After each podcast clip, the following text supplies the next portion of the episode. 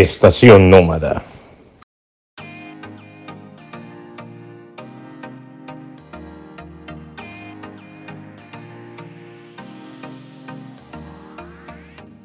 Hola a todos, bienvenidos a Estación Nómada, un espacio ligero con las herramientas que necesitas para vivir y estudiar en el extranjero. En el capítulo de hoy complementaremos un poco la información que dimos en el capítulo anterior acerca de los documentos, pero esta vez haremos un poco más énfasis en esos documentos que se requieren para obtener la visa. Como siempre, están conmigo mis compañeras de podcast, Paula y Stephanie. Hola chicas, ¿qué tal? Hola Andrés, buenas tardes, buenas tardes a todos y bienvenidos a este nuevo capítulo. Hola, un saludo a todos los podcast escuchas y em, hemos estado recibiendo muchos comentarios acerca de, de, los primeros capítulos. Nos encanta que les estén gustando esperemos que les sea de ayuda y este tema también. Así que nada, empecemos. Bueno, ¿Ustedes tuvieron entonces... problema para encontrar cita para la visa o cómo funciona? Porque como cada uno de nosotros fue un país diferente, eh, yo entiendo que cada país tiene sus propias exigencias. Entonces, ¿cómo fue la experiencia? Bueno, en mi caso, que creo yo ya lo habíamos eh, discutido, digamos, previamente, yo soy el que ha hecho más visas de todos. Exactamente, el rey de las visas. He tenido algunos rollos para encontrar citas para las visas. No siempre es fácil porque a veces las agendas, y creo que es algo que es muy valioso tener en cuenta, y es que a veces las agendas de las embajadas se renuevan con una periodicidad mensual, es decir, las citas que vas a encontrar hoy son las citas que está abriendo la embajada para el próximo mes. Entonces eso es algo que yo en alguna de las ocasiones cuando tuve que hacer una de mis visas no, no tenía conocimiento primero y pues obviamente cuando yo fui a pedir la cita muy confiado en que iba a encontrar una cita a un, un plazo mucho más corto, pues no veía, no, no entendía por qué razón no encontraba las citas. En realidad fue en otra institución donde me dijeron todo el, uh, digamos que es una institución alterna, en el caso de Francia, que uno tiene que presentar sus documentos eh, primero para que ellos los preaprueben y luego puede tener su cita en la embajada. Y cuando ellos me preguntaron si yo tenía la cita en la embajada, esa vez me acuerdo mucho, yo respondí súper fresco, súper tranquilo, como no, apenas la estoy consiguiendo. Y ellos me miraron con cara de, como así que la estás consiguiendo? Si esta cita la dan para dentro de un mes y yo ya dentro de un mes tú deberías estar allá.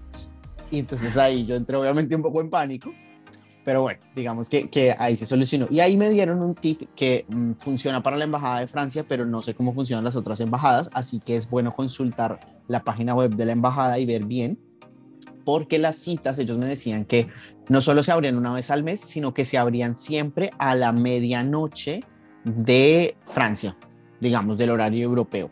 Entonces, en ese caso, pues estábamos como en horario de verano, entonces eran como siete horas de diferencia, entonces yo tenía que estar, o sea, la chica me dijo tal cual como tienes que estar a las 5 de la tarde en punto, dando clic, porque si no, no vas a encontrar una cita a los 10 minutos después. Entonces es una, digamos que uno puede intentar durante el resto del día y puede que alguien obviamente cancele una de sus citas y pues tú puedas tomarla, pero es un riesgo obviamente eh, muy alto, pues porque digamos que no hay citas disponibles durante el día, o sea, entre 5 y 6 de la tarde ya no hay más citas para, para ese día del mes siguiente. Puede que encuentres algo antes, pero es una cuestión de suerte. De hecho, yo me acuerdo que en un punto vi una en el celular y no pude tomarla porque obviamente pues estas páginas de las embajadas no, están diseñadas casi exclusivamente para uso de, desde el computador. Entonces, pues como que entre que yo me demoré, alguien cogió la cita, o sea, a ese nivel de dificultad. Entonces, para, para concretar un poco, mi recomendación sería infórmense un poco de cuándo salen las citas, cuál es la periodicidad, si ya tienen pensado y están haciendo el resto de los papeles de la inscripción a la universidad y ya saben que van a tener que tramitar este tipo de visa, vayan dándole una ojeada a la página de las citas de la embajada, vayan viendo qué tanta disponibilidad de citas. Recuerden obviamente también que hay un periodo de alta demanda de, de, estudios que usualmente va, digamos, de junio a agosto, porque en este periodo, digamos que es el pre al inicio del semestre y del año europeo que empieza en finales de agosto, inicios de septiembre. Entonces es importante que tengan en cuenta que aunque les den algunos tiempos, incluso algunas embajadas tienen un poco esa información, como que si está, te dan un tiempo, digamos, promedio de espera para la visa, pero te dicen si está en temporada alta se puede demorar un poco más. Súper, súper estos consejos, Andrés, no sabía esto de la medianoche. No sé si funciona en todas. como a comprar vuelos baratos. sí, sí un poco. Me estaba imaginando yo ahí a medianoche el otro día buscando vuelos. Sí, tal cual. Pero, por ejemplo, con la Embajada de Italia no me pasó lo mismo. Tuve, o sea, había muchas menos citas. Yo creo que también es un poco, depende mucho de la demanda. Por ejemplo, en Colombia hay mucha demanda de personas que van a Francia comparativamente con, no sé, Alemania o Italia, no sé, España, como será el caso, quizás también sea bastante lleno, pero digamos que cuando lo hice en Francia tuve este, tuve este problema. Y la, porque esta fue como la segunda vez que lo hice, entonces yo ya me sentía súper ducho en el proceso, pero pues no, al final no fue, que no era que supiera mucho. Pero creo que también eh, influye el periodo, Andrés, porque me, sí. no sé, tú viajaste a Italia en enero, febrero, cuando ya he iniciado, como dijiste antes, eh, ya iniciado el año académico aquí, que generalmente empieza septiembre, octubre, maestrías y pregrados. Eh, y tú llegaste cuando, marzo, ¿no? No, en enero. Yo llegué en marzo. Exacto. Sí, y de hecho, cuando hice el primer trámite en la Embajada de Francia, ese lo hice en como en mayo, abril, mayo. Exacto. Entonces era como temprano, todavía no estaba como en, temporada alta, así que ese también fue súper fluido, o sea, yo encontré la cita para la semana siguiente, entonces por esa razón yo no estaba como preocupado. Se me hacía raro que no aparecieran citas en la embajada, pero yo me acuerdo que yo empecé a buscar, digamos, en mediados de junio y yo quería una cita para inicios de julio porque yo estaba en un viaje, iba a llegar a Colombia a hacer mis documentos. Entonces yo decía, qué raro, porque no habrán citas. Dije, bueno, seguro se acabaron las citas de junio y van a, y van a abrir, apenas empiece junio, abren las citas de julio. Pero no, Pero no, yo no sabía que era que ya estaban abriendo las citas de julio cuando yo las estaba buscando. El problema era obviamente que yo siempre estaba buscando en un horario aleatorio, o sea, había días que yo buscaba en la mañana, otros días en la tarde, y pues, pues para mí daba igual, pero pues no, para el sistema no da igual pero el sistema no da igual. En cambio, en mi caso, que viajé en España, que también creo que es una, digamos, una alta demanda de colombianos que emigran a este país, pero yo solicité la cita y me acuerdo que fueron dos meses después que me la dieron, o sea, en internet, que tocaba solicitarla. Fueron dos meses después que me la dieron, sí, sí, sí, estaba súper lleno y a mí me tocaba mirar como diario a ver si alguien la cancelaba y cogía el puesto, ¿no? cogía su sí. o sea, ¿tenían el eh, horario, el calendario abierto o...? Pues es que ese, ese tip que, diste, que dijiste ahorita yo no lo sabía, pero y tampoco sé cómo funciona, sinceramente, la asignación de citas eh, eh, en la Embajada de España. Pero yo me acuerdo que cuando yo lo solicité me tocó esperar dos meses para, para, para, para esta famosa cita. Wow, siempre bastante tiempo. Sí, no, no, no tengo conocimiento, sinceramente, cuánto, cada cuánto actualizan, como decías tú, mensual o cada dos meses, no sé, ¿cómo será?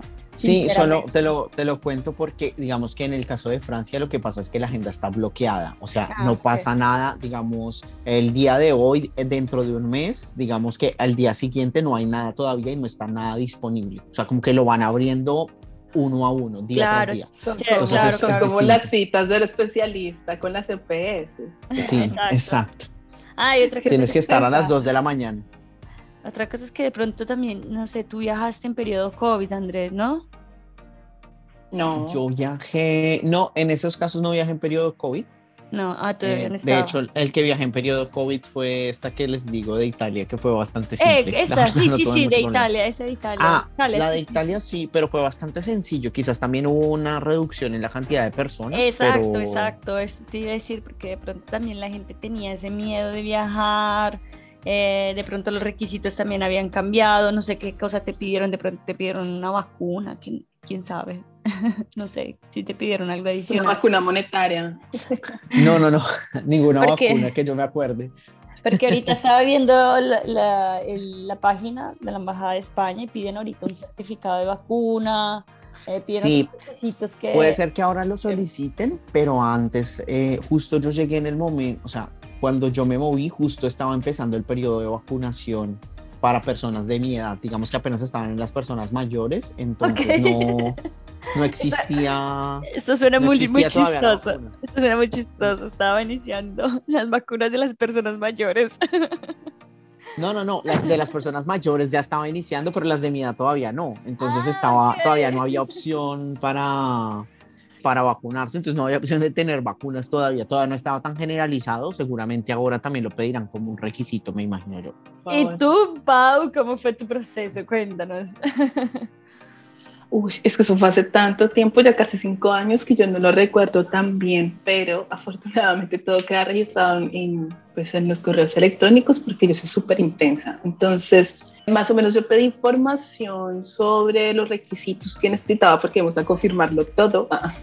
si realmente los requisitos que necesitaba lo pedí en junio. En julio ya estaba solicitando la cita para la entrevista y el proceso se demoró más o menos un mes después de me estar entregando la visa. Entonces, digamos que es rápido para Portugal. Todo se hace a través de, de la página de la Embajada de Portugal. Bueno, la, la, entrevista sí es online.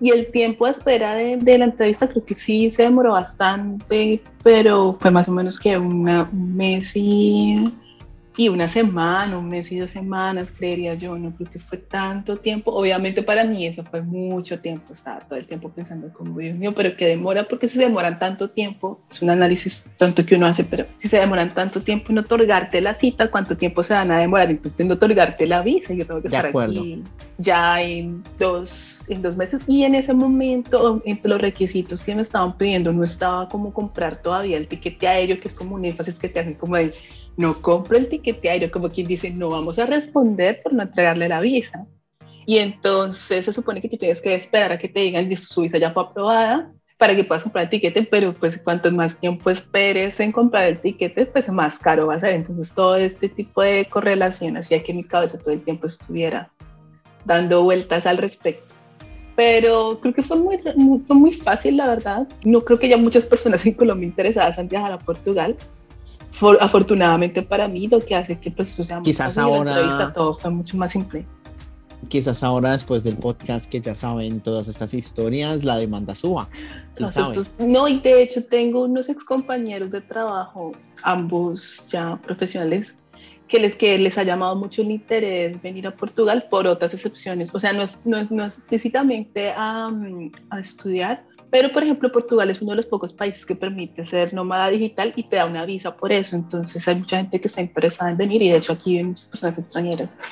Pero bueno, en aquel momento no fue tan, tan complicado obtener esa cita de, de, visa y fue la única, bueno, intenté alguna vez tramitar una visa para España cuando estaba haciendo mi experiencia Erasmus porque mi idea era quedarme un poco más de seis meses, pero al final no se dio porque bueno, fue un enredo típico de, de, estos países, muy burocrático, y mi, mi, título de residencia, la renovación de mi título de residencia, que será un tema del el cual les hablaremos más adelante, no se dio a tiempo y entonces eso ya paraba todo, porque hacía básicamente que yo estuviese en medio ilegal en Europa y entonces no me iban a aprobar la visa de ninguna manera.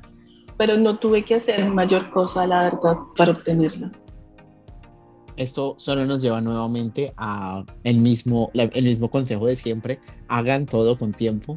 Si no, siempre van a estar sufriendo el final, va a estar toda la fecha más cerca, el vuelo más caro, todo esto al final este un estrés adicional.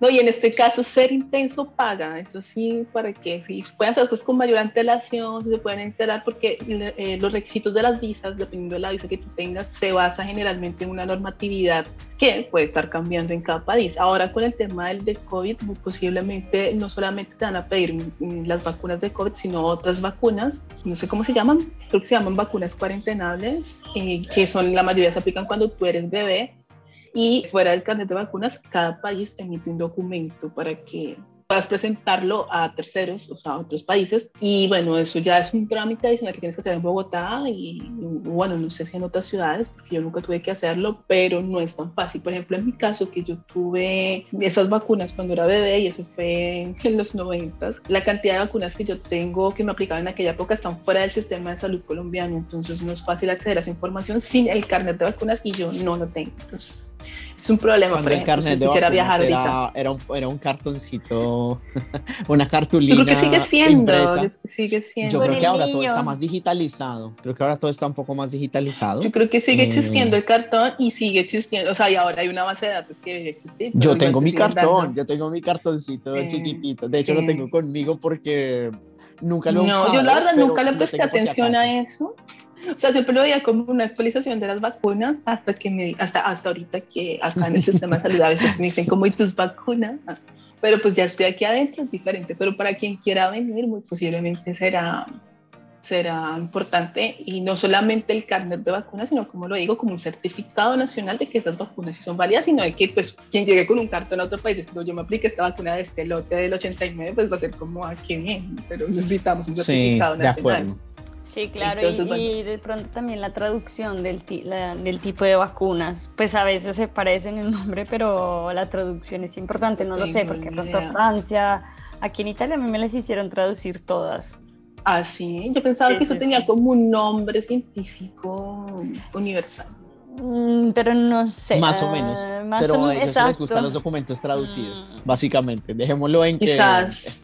Pero el, hecho, el, punto, el punto al que quiero llegar es que como los requisitos para, para pedir visa se están actualizando, son basados en una normatividad que emite el Congreso, quien sea, en, en, en país, pues se pueden estar actualizando y muchas veces cuando tú estás buscando visas para Portugal en Google te aparecen muchas páginas de personas que hacen blogs o que quieren dar información al respecto, pero tú no sabes si esa información está actualizada. Entonces, sean intensos con el tema porque en el momento de la entrevista, si les falta algo, pues, pues Sí, sobre todo- y sobre todo ahorita que está cambiando todo, sobre todo para los viajes también, porque antes pedían el Green Pass, el, eh, las vacunas, que las, las, no las tuviera todas. Ahorita ya no los piden, pero dentro de un mes las estarán pidiendo de nuevo. Entonces eso cambia en un abrir y cerrar de ojos. sí, eso De es acuerdo. cierto. Sí.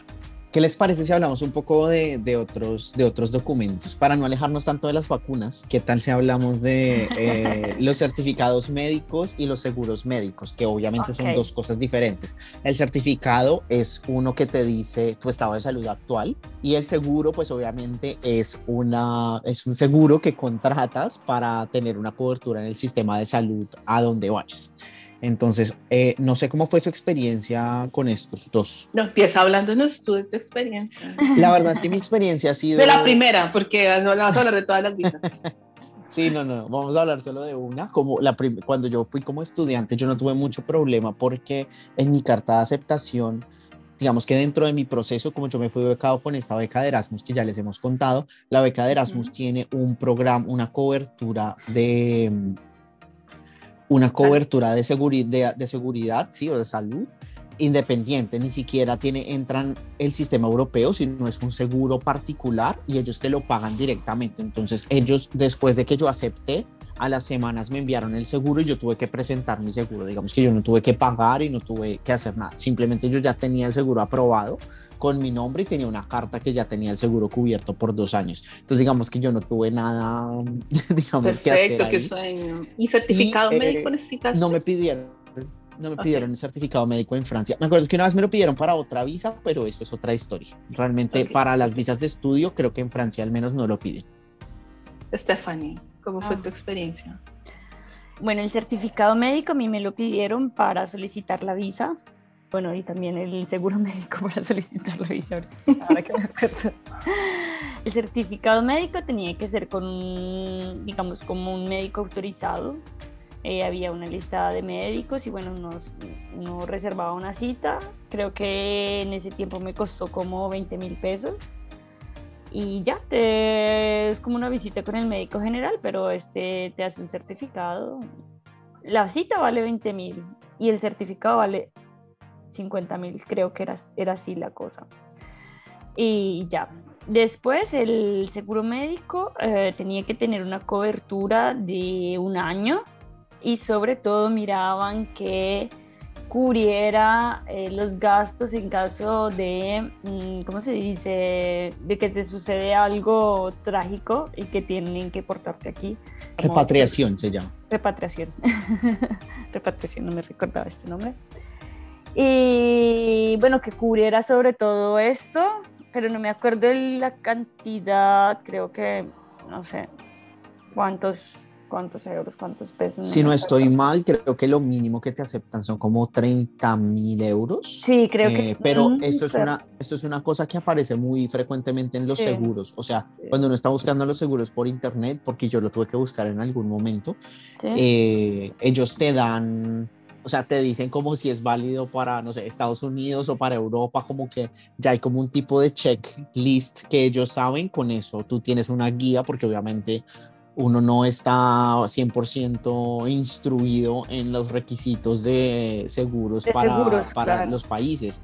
Entonces ellos ya tienen, uno busca, cuando uno empieza a buscar por internet, porque al final eso es lo que hay que hacer en ese punto, si ellos tienen ya unas guías como de, con este presupuesto, o sea, con este monto del seguro, te lo van a aprobar en, en, en para un viaje a Europa o no sé, Australia o Estados Unidos, entonces ya tienen una idea más o menos clara porque digamos que me creo yo estos 30 mil euros es lo que yo me acuerdo, pero no sé si esto habrá cambiado o yo te esté dando un número eh, que, que, sea más bajo.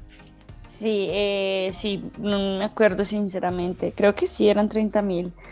Y costaba el seguro, costaba, costaba 400 euros, sí, como alrededor en ese tiempo de un millón, 900 mil pesos, un millón, millón cien mil pesos.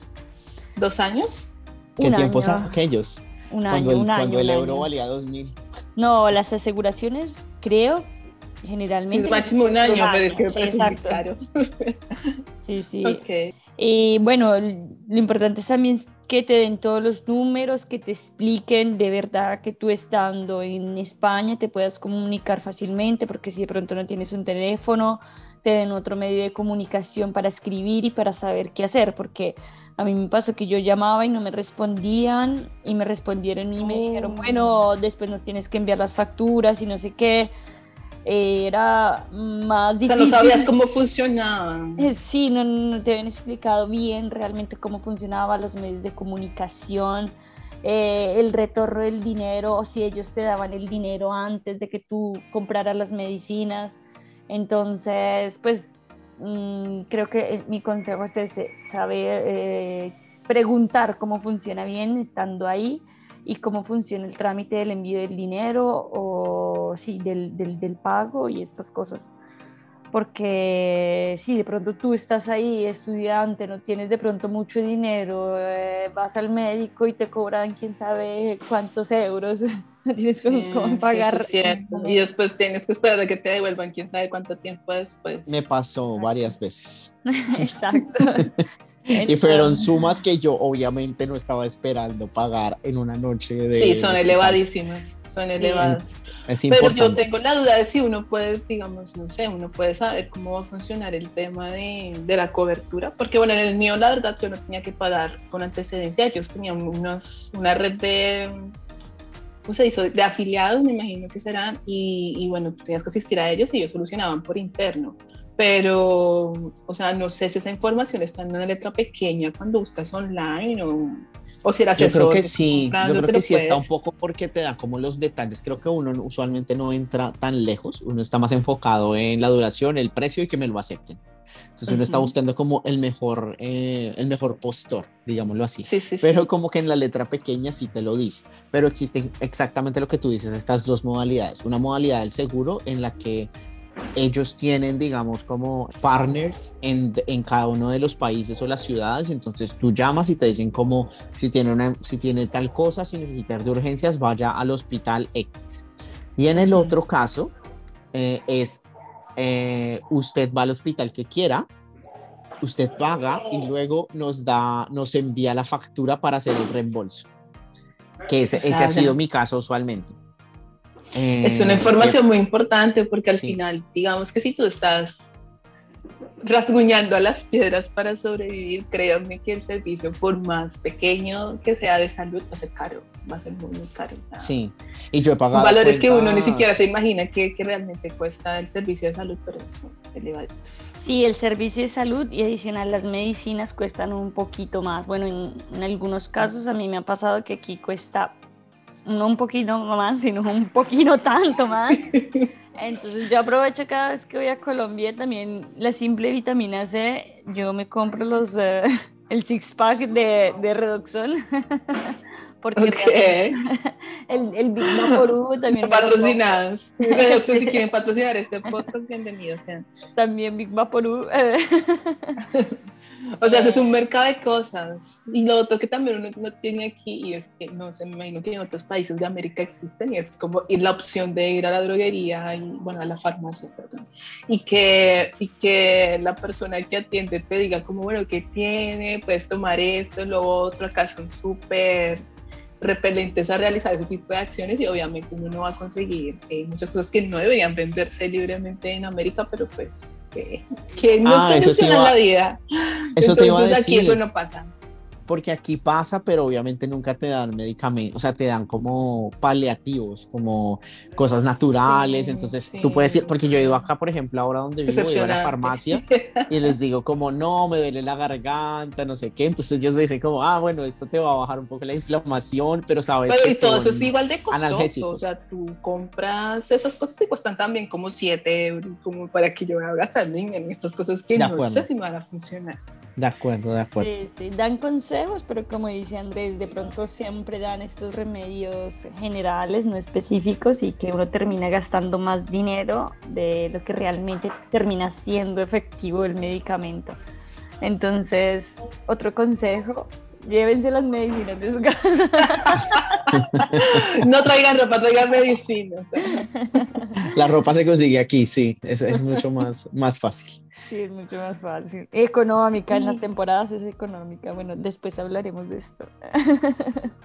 Bueno, yo la verdad para la solicitud de la visa no, no tuve que presentar el certificado de certificado de salud, no me pidieron, pero sí el seguro médico te lo, me lo pidieron para entregarlo al mismo tiempo que el ticket. O sea, tienes que esperar a que te confirmen para que puedas entregar la compra del seguro médico.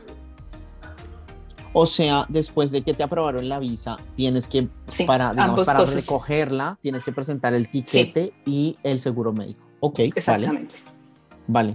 Pau, esta es una cosa importante porque ahorita que me lo hiciste recordar, porque yo también lo hice varios tiempo atrás, que hay aseguradoras que te dan la posibilidad de, digamos, de bloquearte el precio, te compras el, digamos, el, el seguro y una vez te dan la visa, te, te, piden de pagar o te descuentan si has pagado con una carta de crédito.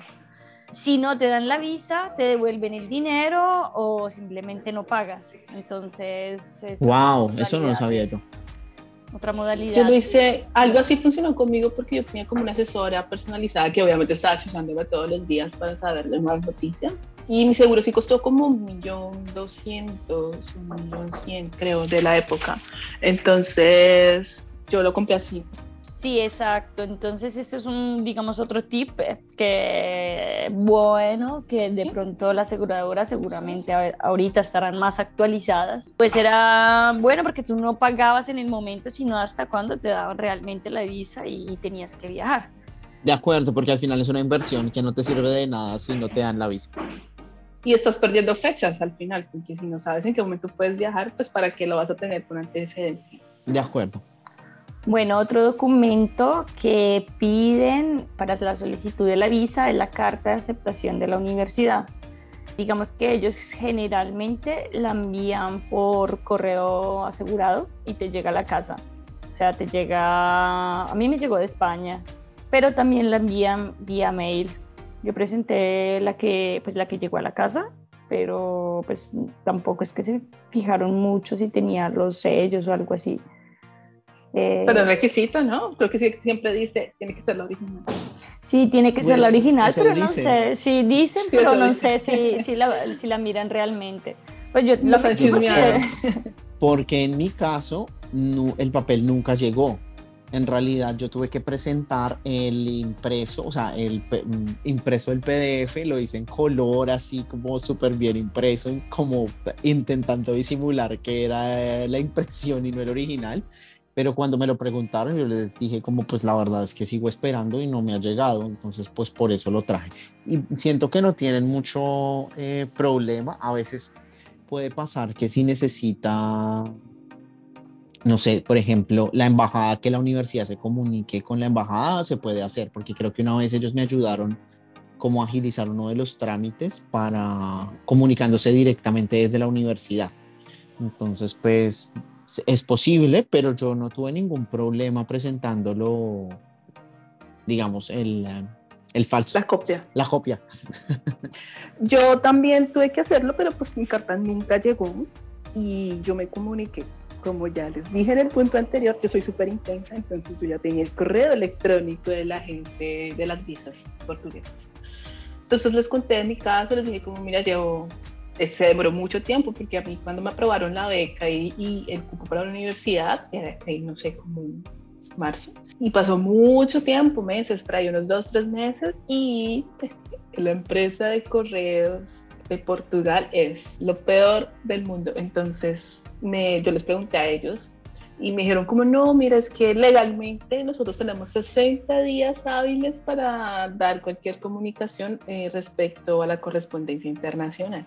Entonces yo le conté todo esto a, mi consejera de, de, la, de la embajada y ella me, ella me permitió que llevase una copia, pero pero sí dice ahí, en, el punto, al menos en el de Portugal, dice como eh, carta de aceptación original. Y bueno, no sé si eso fue una excepción conmigo, pues porque les lloré y aparte yo siempre estaba hablando con ella, pero creo que generalmente, bueno, igual si tienen la original, lleven la original. Y si no, pues entonces comuníquense y avisen que no la tienen porque imagino que es algo que pasa mucho.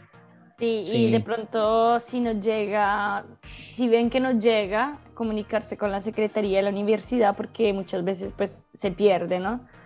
O muchas veces, eh, no sé, se, sí, se pierde, se confunde, la llevan a otro lado, entonces pues insistir, como dice Pau, es importante. Otro de los requisitos son las fotografías. Hablamos de las fotografías. Es una pregunta. Sí, ah pidieron, no te pidieron fotos. Eh, yo me acuerdo que pidieron una foto, creo que tenía que ser, bueno, es unas medidas especiales que no. Sí, que siempre detallan en cada página web de la embajada. alguna cosa así. Son Con un fondo blanco, pues, con un fondo blanco y por favor, pues bueno, por favor, ya si quieren, váyanse bien arregladitos porque eso va a estar en su pasaporte eh, hasta que se acabe, hasta que hasta que voten ese pasaporte. Hasta la visa, quieres decir.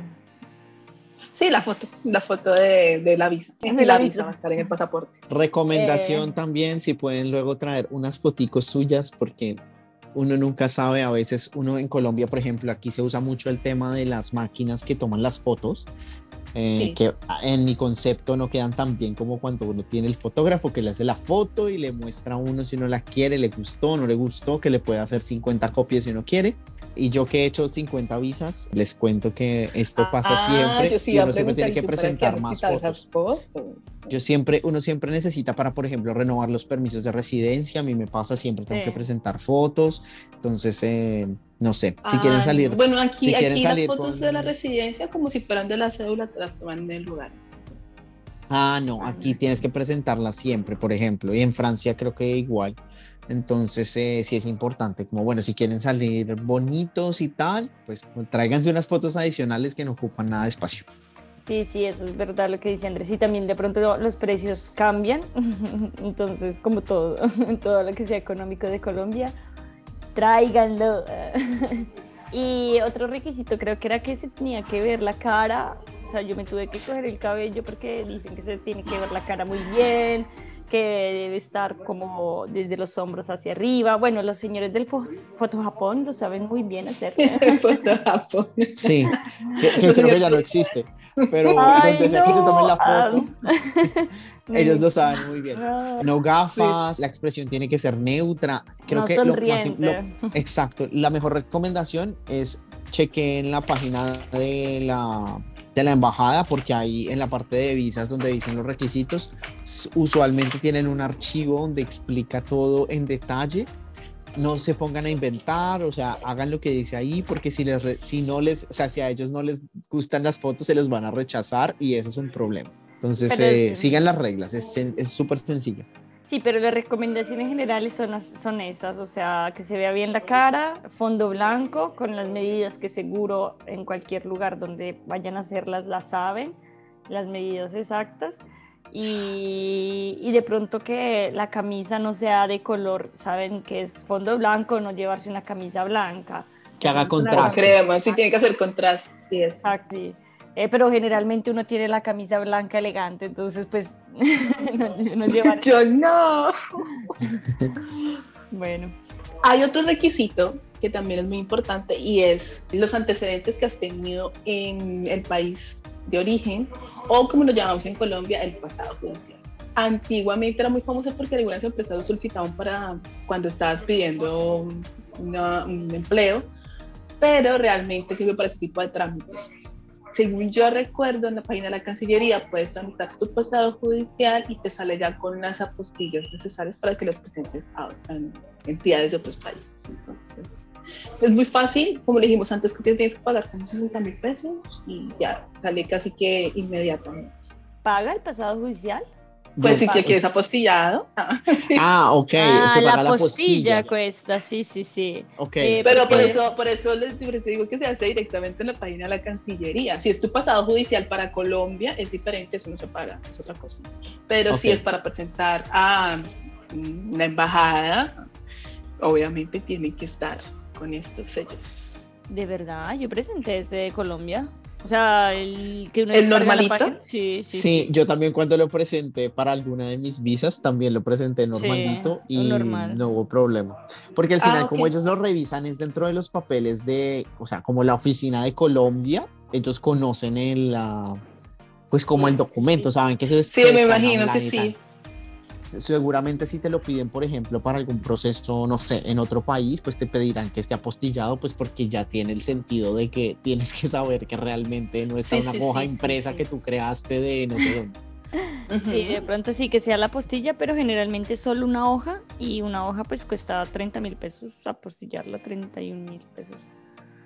Y bueno, no sé, de pronto aquí no, no, me la han pedido nunca, de pronto para trámites un poco más específicos, de pronto matrimonio y esas cosas. También depende un poco del tipo de visa, porque cuando yo estaba intentando solicitar una, una otra visa que al final no tuve que solicitar, me pedían antecedentes de los últimos cinco años eh, de todos los lugares donde hubiera vivido. Entonces eh, depende, depende mucho de del tipo de visa que estás, del país al que estás aplicando, así que pues sí, Pero bueno, sí puede ser el requisito que... necesites.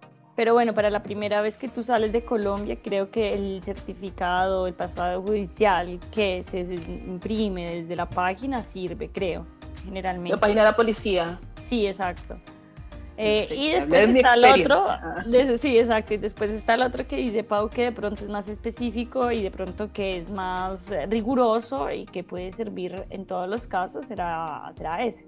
Pero lo importante es que sea postilla, la postilla cuesta 30 mil y, listo. Sí, en caso de duda, eh, un correo preguntando perfecto a la embajada. Si, si tienen la duda, si hay alguna algo que no cuadra en los documentos que han visto, por ejemplo, esto del pasado judicial, si lo necesitan apostillado o no, pues se puede enviar un correo preguntando, ellos seguramente les responderán sí o no. Exacto. este, este documento creo que es un poco fácil y ahorita vamos a tratar uno un poquito más difícil, me parece, para mí, que era el de demostrar que tengo el dinero para viajar y que tengo el dinero para mantenerme en otro país.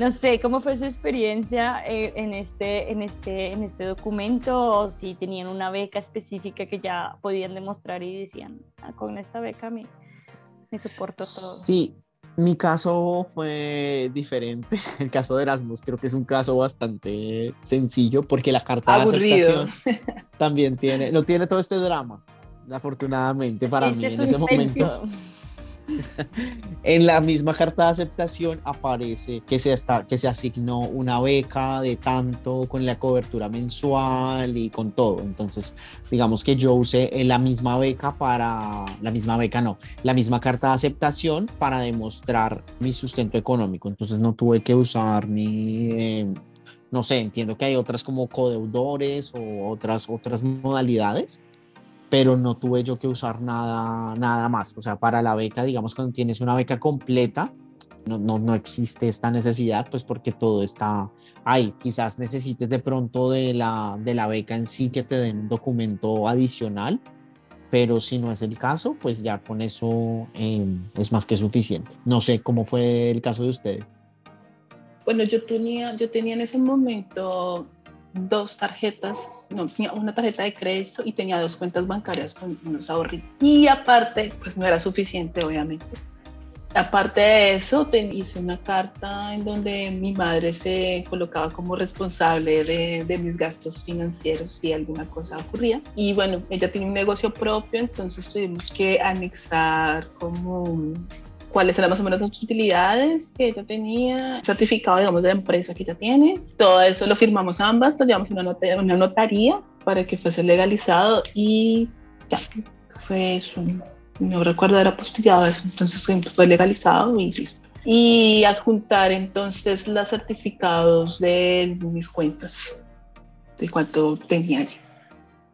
Sí, exacto. Este es el procedimiento, digamos, cuando uno no tiene una beca o tiene una beca parcial y, pues tiene que demostrar, obviamente, si no tienes el dinero, pues puedes pedir la ayuda de alguno, de algún familiar. Digamos, en mi caso fue mi hermano, hicimos el mismo procedimiento, la notaría, él legalizó todo y listo. Obviamente se tiene que demostrar con los tractos bancarios, con el contrato de trabajo, de pronto en el caso de Pau, que fue, la, que fue tu mamá, de pronto una cámara de comercio, me imagino que le pedían, no sé. Sí, la eh, cámara de comercio. Y, se, se, legalizaba en la notaría y después, no me acuerdo si se apostilla, sinceramente, tú la apostillaste, no me acuerdo. Pero sí, como solo, sí, como, sí, como solo servía para la visa, entonces pues, eh, pues nada. Sí. Exacto. Fue ese el proceso y, y, bueno, al final lo que sí es importante es que revisen porque cada uno de los países tiene un requisito, un monto mínimo que debe sustentar, que ustedes van a tener. Entonces, no sé, les pedirá para estudiantes de maestría unos 700 euros mensuales, similar, qué sé yo, más o menos, no importa, pero sí tienen que fijarse porque en, la normatividad que yo les digo que cada país crea para poder aprobar las, las visas, em, hay unos montos que tienen que cumplirse, por eso la cantidad que yo tenía ahorrada pues no cumplía con el requisito anual de, de que me estaban solicitando para poder otorgar la visa. Sí, como para demostrar que tú puedes vivir y que tienes el dinero suficiente, ¿no? Sí, sí. O sea, en mis cuentas muy, muy justas de, bueno, voy a comer solamente arroz con huevo y voy a pagar un súper baratín, y después voy a, trabajar y, todo, todo dado perfectamente porque mi mamá realmente casi nunca me dio dinero. Pero pues para, para los requisitos de la visa y los requisitos de la embajada obviamente no cumplía, entonces por eso fue que al final tuve que pedir el favor a mi mamá de que me colaborara con ella. Claro, porque al final esto es como una visa destinada para estudio, entonces digamos que ellos esperan que tú tengas la dedicación exclusiva para el estudio, es decir, el dinero para vivir sin necesidad de de, tener un trabajo. y yo creo que más que la dedicación es el hecho de que pues, el, propósito no es que tú vayas a trabajar. Sí, porque estás solicitando una visa por estudio. partiendo, partimos de eso, porque por la visa de trabajo es otro procedimiento completamente es otro procedimiento distinto. Entonces, pues ellos se tienen que como asegurar también que tú no vas a ir allá a buscar trabajo y de pronto eh, te quedas, bueno, no sé si es. O que dependerás económicamente de, de, ellos, o sea, las condiciones que te brinde el país para poder continuar con tus, con tus estudios. Porque al final, por ejemplo, si tú empiezas una carrera y después no tienes dinero para culminarlo, pues eso va a hacer que la, la como que la cantidad de personas graduadas de la universidad por cada admitido pues disminuya y eso al final también está afectando la calidad de la universidad y, y al final globalmente pues afecta la calidad digamos de la educación en el país. Entonces, al final, la idea es recibir personas que se gradúen. De acuerdo. Exacto. Sí, que terminen el programa. El objetivo es que lleguen a cumplir el objetivo y antes de irse del país terminen. De acuerdo. Sí, estamos de acuerdo. ¿Qué tal otros requisitos? Por ejemplo, el alojamiento. Sí. El alojamiento es una cosa que piden para saber si tú realmente vas a um, tener un techo donde llegar. eh, sí Digamos que en mi caso eh, me valieron una email de una chica que me respondió, sí, esta habitación cuesta tanto, está libre para que tú puedas llegar en el periodo que tú me estás diciendo. Y, me lo aceptaron, me lo aceptaron como válido. Obviamente es una email, pero, pero me lo aceptaron porque pues eh, eh, estaba el correo de España, ella pues eh, puso su nombre, su documento, me hizo el súper favor. En el caso en, el caso en que la policía, bueno, la policía, en el caso en que la embajada quisiera comunicarse con ella. Este fue mi caso del alojamiento. Para buscarlo es, otro, es otra tarea, es otra tarea difícil, pues no difícil, pero sí un poquito larga porque tienes que escribir, buenas tardes, esta habitación está libre, cuánto cuesta, yo llego en estas fechas, ta, ta, ta. Y que confíen que vas a llegar, ¿no? Sí, esto lo hablaremos en el, justamente en el próximo episodio, como en los tips de preparativos de viajes, así que eh, quédense atentos porque esta información llegará completa en el siguiente en el siguiente podcast. En mi caso, en mi caso, generalmente lo que te piden los requisitos de la visa, lo que te pide es una carta. Pero pues no, yo la verdad no me imagino una persona, y ahora que yo aquí mucho menos no me imagino una persona enviando una carta diciendo, ay sí, yo voy a tener hospedada a esta persona. Afortunadamente, eh, en mi carta de aceptación de la universidad estaba relacionado que también tenía un cupo en las residencias estudiantiles de la universidad, cosa que era mentira, completamente falsa. Y yo creo que ellos previendo que esto siempre es un problema, entonces, eh, y pasé esa carta y ya. dice la dirección, dice dónde está localizado, dice la ciudad, eso es importante porque al final pues le da credibilidad a que de verdad te vas a quedar en un lugar y no que sea un como, sí, te vas a guardar una habitación. Así tiene que tener unos datos como detallados de dónde te vas a hospedar para que sea válido como una carta para demostrar que tienes un lugar de residencia. Ok, porque en mi caso también fue con una residencia, pero en ese caso sí me dieron a mí una carta. O sea, no era impresa ni original ni nada, era un PDF. Eh, y la carta decía que yo tenía mi cupo asegurado ahí. Entonces, digamos que también fue, fue digamos, más fácil. No sé, me imagino. se ven aquí en sí, porque esto no fue, en realidad no fue tan de Erasmus, fue más de mi programa de, mi programa particular de la maestría, que ellos tenían como un convenio con una residencia y ellos digamos que apartaban el cupo para las personas que venían del máster. Estaba, digamos, en la potestad de cada uno decir si uno se quería quedar ahí o no, pero pues íbamos a llegar a París, el costo era muy competitivo, la verdad, comparado con las otras opciones, aunque teníamos que compartir la misma habitación, que esto ya, eh, digamos que incrementaba un nivel de dificultad, pero, pero pues era en respecto a costos, era muy bueno. Entonces digamos que al final, pensando que tendrías que presentar esta carta en la embajada para obtener la visa y además pasar por el proceso de buscar una vivienda en París, que no es un lugar fácil para buscar vivienda, si no es fácil en otros lados, París realmente es un lugar muy complejo para eso. Entonces, pues era como prácticamente era un tomarlo sin, sin pensar. Yo, recuerdo yo recuerdo que otras personas de mi máster, de mi, por lo menos de mi grupo con el que yo entré, solamente uno, pero porque él ya vivía en París, fue el único que no se quedó en ese lugar donde estábamos el resto. Y un grupo que entró después, solo algunas chicas que ya tenían como conocimiento y tal, usualmente europeos, tienen como esta facilidad de hacer este tipo de contratos, pero para personas latinas es mucho más complicado, entonces digamos que fue mucho más sencillo. Me pregunto si quizás, por ejemplo, cuando uno no tiene algo tan fijo, puede usar, por ejemplo, herramientas como Airbnb, ahora ellos alquilan por meses entonces quizás también es como un tipo de contrato, aunque temporal, que podría ser, que me imagino yo podría ser útil. Creo que es algo que se puede consultar con la embajada y saber si, si te lo pueden aceptar. Porque es difícil muchas veces encontrar un alojamiento desde acá, digamos, desde tu casa en Latinoamérica antes de viajar, porque digamos que no, está, no es lo mismo como ir a ver las cosas y, ¿sabes? Y como decidir que, en dónde me quiero quedar Así que a veces pues quizás podría salvarle a uno, quizás sea un poco más caro que el promedio. A veces ni siquiera es más caro, a veces es el precio normal que estás pagando por, por una habitación o por un, digamos, un lugar para ti solo, pero pues podría ser una opción. Sí. Y al final es que uno tiene que confiar en toda la información que te dan unas páginas a través de unas fotos que no siempre son tan reales o digamos que avisan, abusan un poco de, de la magia de la fotografía. Cuando llegas puede ser que te lleves una gran decepción y ya tienes un contrato a seis meses o qué sé yo a cuánto tiempo, que eso le pasó a un amigo mío. Entonces, sí es una muy buena opción lo que plantea Andrés.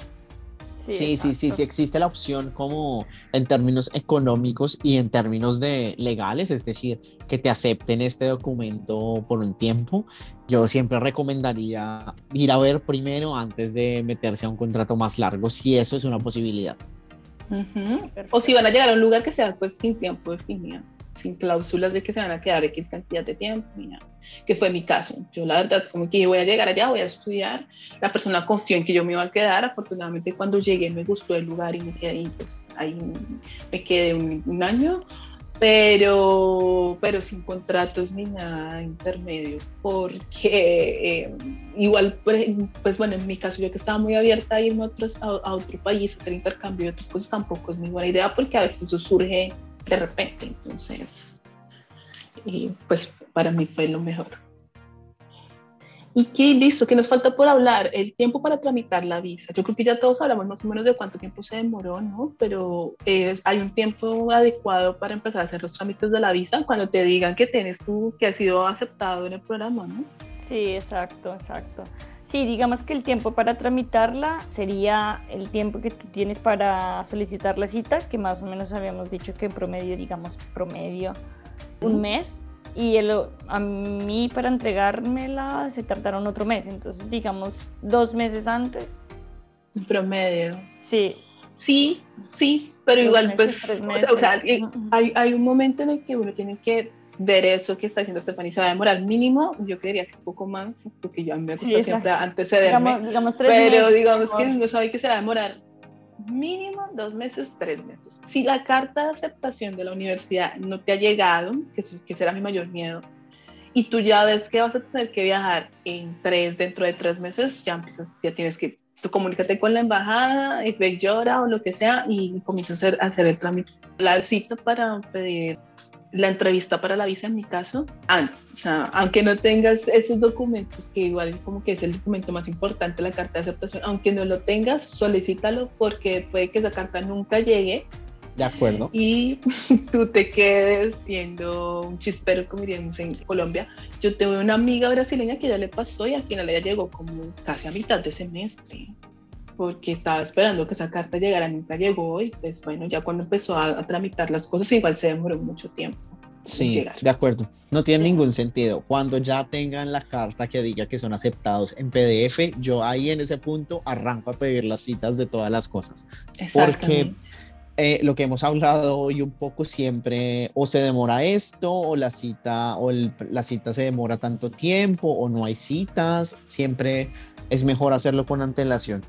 Sí, de pronto también la estrategia es como pedir la cita, si te la dan dentro de un mes, un mes y medio o dos meses, esos dos meses los aprovechas para completar la documentación que te falta, que el seguro médico, que las fotos, que el certificado médico, que el pasado judicial, bueno, todas estas cosas que se consiguen en ese lapso de tiempo. Entonces, de pronto miren primero la cita y después miren todo el, resto de documentos que, que les falta para, para, para, la entrevista. Y otro de los temas que de pronto lo, lo pasamos así rapidísimo era el vuelo, los, los, vuelos. Si te los pedían reservados o no te los pedían reservados, cómo fue su experiencia. A mí me parece que me los pidieron al menos una, ¿cómo se llama? Una captura de pantalla de los vuelos que tú querías solicitar una media... La, una cotización. eh, gracias, una cotización. sí, una cotización. No sé si ustedes se los pidieron o no. A mí no me solicitaron nada. De hecho, lo primero que dice la página de la embajada es no compres ningún vuelo hasta no tener la visa en tus manos. Entonces yo no, no tenía nada, ni siquiera lo había pensado todavía que iba a hacer con mis vuelos. Además, porque yo tenía que viajar en agosto y yo estaba haciendo mi trámite como a finales de mayo, principios de junio. Entonces, pues tampoco tenía una idea todavía de qué iba a hacer con mis tiquetes. Pero yo creo que usualmente este tipo de visas, como dice Stephanie, no te van a pedir directamente que compres el vuelo en el momento, pero, por ejemplo, como el caso de Pau, te van a pedir presentar ya el vuelo comprado para retirar la visa. Entonces, eh, digamos que dependerá mucho de cada embajada en particular, te dará unas, unas opciones diferentes. Sí, ya como lo dije antes, yo para entrevista no necesité presentar el vuelo. De hecho, también como que hay mil avisos, me imagino que lo hacen porque ya han tenido la mala experiencia de no, pero como yo ya compré el vuelo y bla, bla, bla. Eh, cuando rechazan alguna visa. Entonces se hace mucho hincapié en que la visa y el certificado médico no se compran, pero en ese momento yo ya tenía todo consultado, cotizado y demás, pues porque para mí eso, el tiempo es dinero también. De acuerdo. Entonces, entonces em, no lo necesité en ese momento para la, para la para la entrevista, pero una vez me la aprobaron, me llegó un correo electrónico diciéndome que necesitaba esos documentos para hacer la reclamación, tenía que enviarlo y me daban un tiempo máximo de 90 días después de haber recibido el correo electrónico. Entonces ya tenía que estar como radicada y estudiando. Entonces, fue muy, fue muy rápido y al final yo el vuelo lo compré, lo conseguí, eh, fue muy barato, fue, lo conseguí en un millón de pesos con maletas incluidas grandes y fue a través de un contacto, del contacto. Ah, entonces, que trabajaba en ¿Tienes todavía este contacto, Pau? Ah, ese contacto, el contacto, mi contacto, mi contacto lo perdió. Ah. yo también, entonces creo que inclusive dejó de trabajar en donde trabajaba, quién sabe por qué razones, pero ojalá le vaya muy bien en su camino porque a mí me ayudó mucho y Madre mía, un millón es regalado. Pero era solamente un, o sea, era solamente un trayecto, de vida. Ah, un trayecto. Ah, ok, ok, ok, calma, calma, pueblo. Era solamente un trayecto de vida. Bueno, que presentar. Porque eran dos años, entonces igual pues vuelo para volverme, no, no me iba a encontrar en ningún lugar. No, sí, sí, sí, sí, sí, sí. ¿Y qué otra cosa? ¿Y qué me pasó? Ah, bueno, después de que yo presenté la entrevista, eso es muy importante también, yo presenté adjunto como, no es una carta, te dan como un aviso muy estándar de que te ganaste la beca, pero la persona que me entrevistó se quedó como en la duda, no sé si es que ya no conocía esto, este tipo de ayudas o no, porque al final es como como, como un programa financiado por el Estado portugués entonces me pidió que le enviara por correo electrónico el proceso y los documentos que yo adjunté. Entonces todo lo que yo presenté para ganarme la beca tuve que enviárselo a ella. Y eh, eso, eso, no estaba dentro de los requisitos de la, de la visa, pero igual como que para que ustedes sepan que les pueden hacer, pues, solicitar más cosas. O sea, de acuerdo. También tienen que tener toda esa información disponible. Guardar toda la información es clave. Cada cosa tenerla guardada en el caso de que te la soliciten en el futuro. Exactamente eso.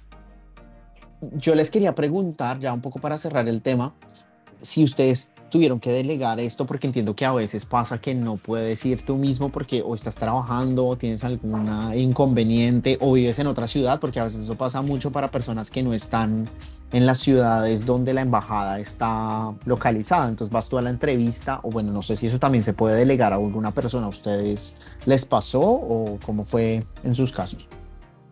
Para el tema de la visa, obviamente la entrevista, la presentación de documentos, pues no puedes delegar a nadie, creería yo. Pero ya al final, yo como había solicitado tantas veces permiso en ese momento, yo estaba trabajando para hacer otros trámites relacionados, bien sea para la inscripción a la universidad o para la obtención de, de la beca o para la visa. Entonces ya obviamente no podía solicitar más permisos porque que ya se me caía la cara de vergüenza. Entonces nuevamente me comuniqué por correo electrónico con la señora de, visas en Bogotá, la embajada de Portugal, y le pedí, le pregunté si alguien podía reclamar mi visa, y ella me dijo que sí, siempre y cuando presentase una carta en original firmada por mí, y listo. Entonces ya fue mi mamá y se la entregaron. Y le entregaron mi pasaporte y adentro estaba la visa. Fue muy bien, no, ah, tuve eh, mayor complicación. Ella tuvo que ir a la embajada a retirarla sí, sí, sí, Ah, ¿verdad? No, a mí me la llevaron a mi casa, pero también tuve que hacer una, una, carta delegando a mi tía que estaba en la casa, que ella la ah, podía recibir, porque yo en ese momento no estaba, pero a mí me llegaba a la casa, a mí me llegó directamente. Sí, yo entiendo que hay visas que se entregan en, en la dirección, creo que la de Estados Unidos ahora funciona así, por ejemplo, pero en Colombia pero la de Portugal infelizmente tocaba ir a recogerla y me quedaba súper lejos, entonces era como de un extremo de la ciudad a otro. Ah, ok, ok. Pero igualmente, como dice Paula, la de, o sea, si tú no estás en la casa el día y la hora en que te dicen que van a llegar, haces una carta delegando a la persona que está en ese momento y, no hay ningún problema, no hay ningún... Yo creo que es particular en cada caso, porque por ejemplo en la de Francia es la, o sea, tienes que cuando estás haciendo el trámite, de hecho la primera parte del trámite es ir como a la oficina de correos, o sea, como a, la oficina de correos que está al, lado de la embajada y que trabajan eh, juntos. Y ahí tú ya tienes que decir eh, quién va a recibir la visa.